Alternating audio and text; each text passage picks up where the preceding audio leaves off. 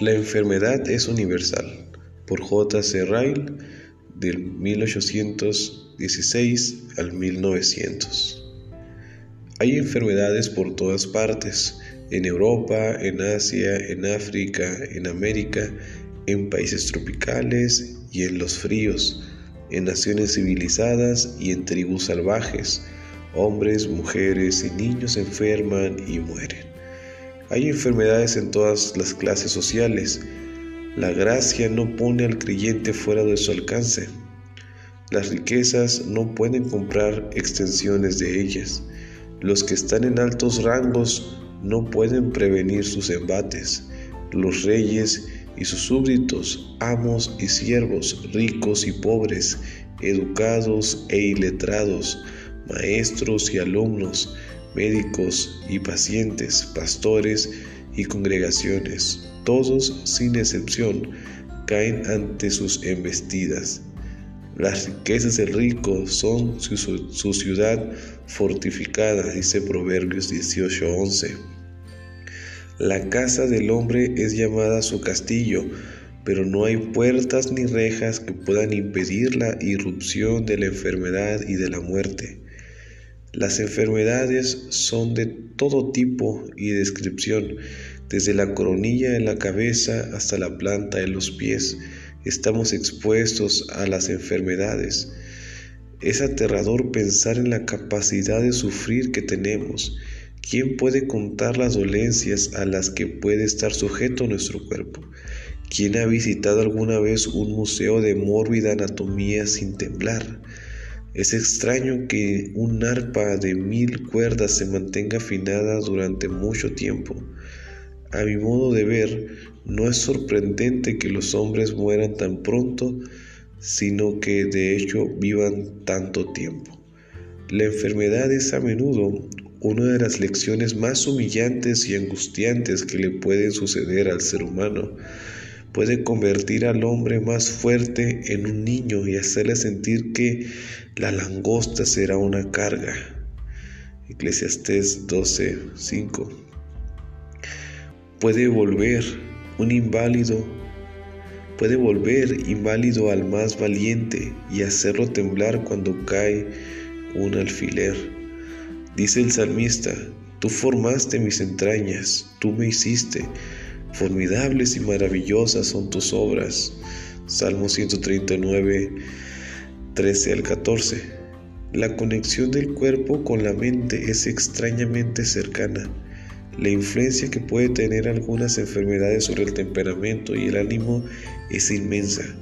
Hay enfermedades del cerebro, del hígado y de los nervios que pueden acabar con un Salomón y convertirlo en un infante. El que quiera conocer las profundidades de humillación en las que puede caer el hombre no tiene más que cuidar no tiene más que cuidar a enfermos por un tiempo. Nada que el hombre haga puede prevenir las enfermedades. Sin duda, puede prolongar en algún promedio, en algo su promedio de vida, la ciencia médica puede descubrir continuamente nuevos remedios y obtener curaciones sorprendentes.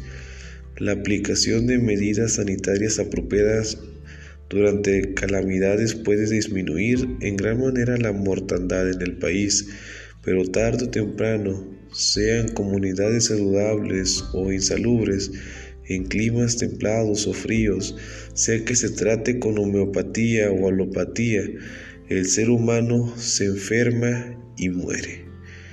Los días de nuestra edad son 70 años y si los más robustos son 80 años, con todo su fortaleza es molestia y trabajo, porque pronto pasan y volamos.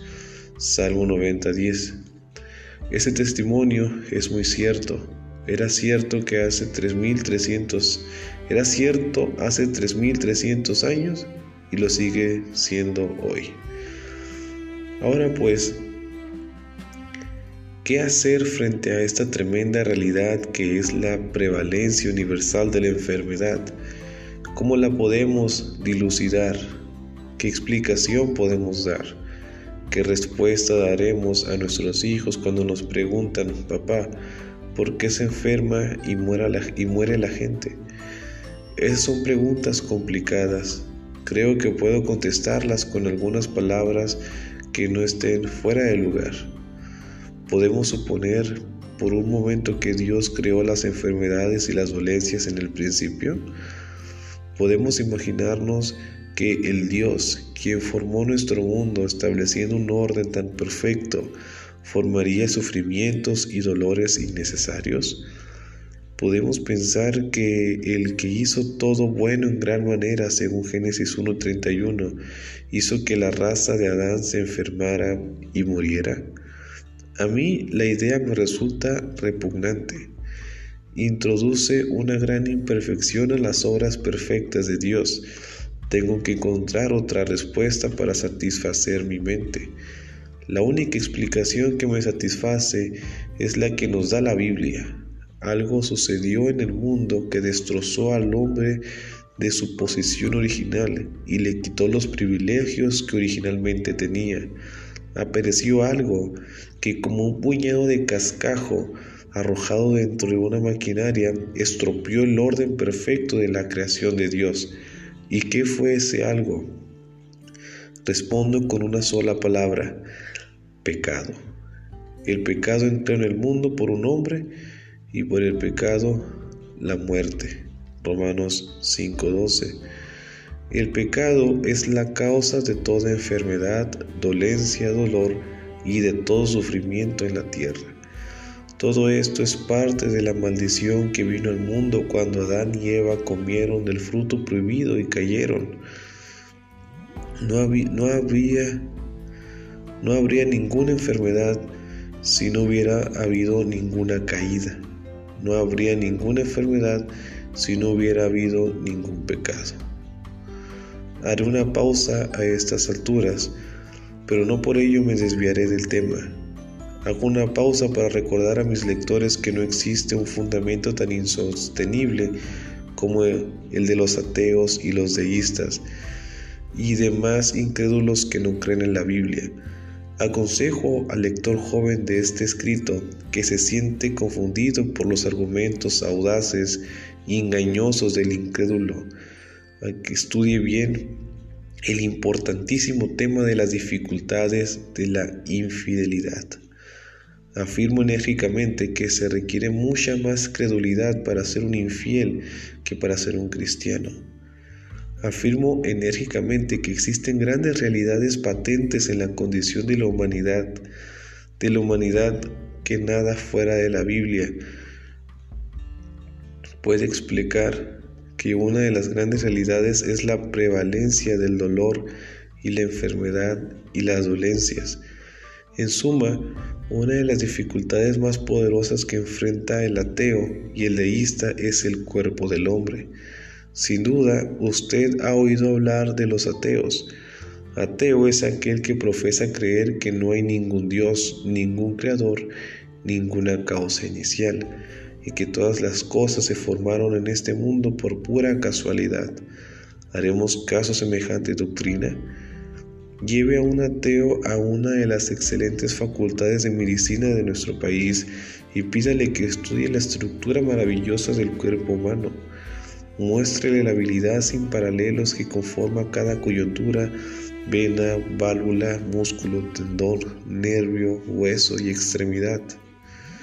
Muéstrele la adaptación perfecta de cada parte del cuerpo humano entre sí para cumplir su propósito específico. Muéstrele sus mil funciones delicadas para encarar el desgaste y reponer el vigor diario que se pierde en las diferentes actividades y después pregúntele a ese hombre que niega la existencia de Dios y de, y de una gran primera causa, si todo este maravilloso mecanismo es el resultado de la casualidad.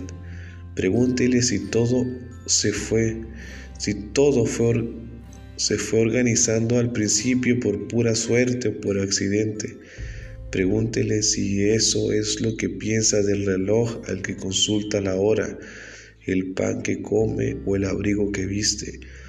Oh no, el diseño del cuerpo humano es una dificultad insuperable en el razonamiento del ateo.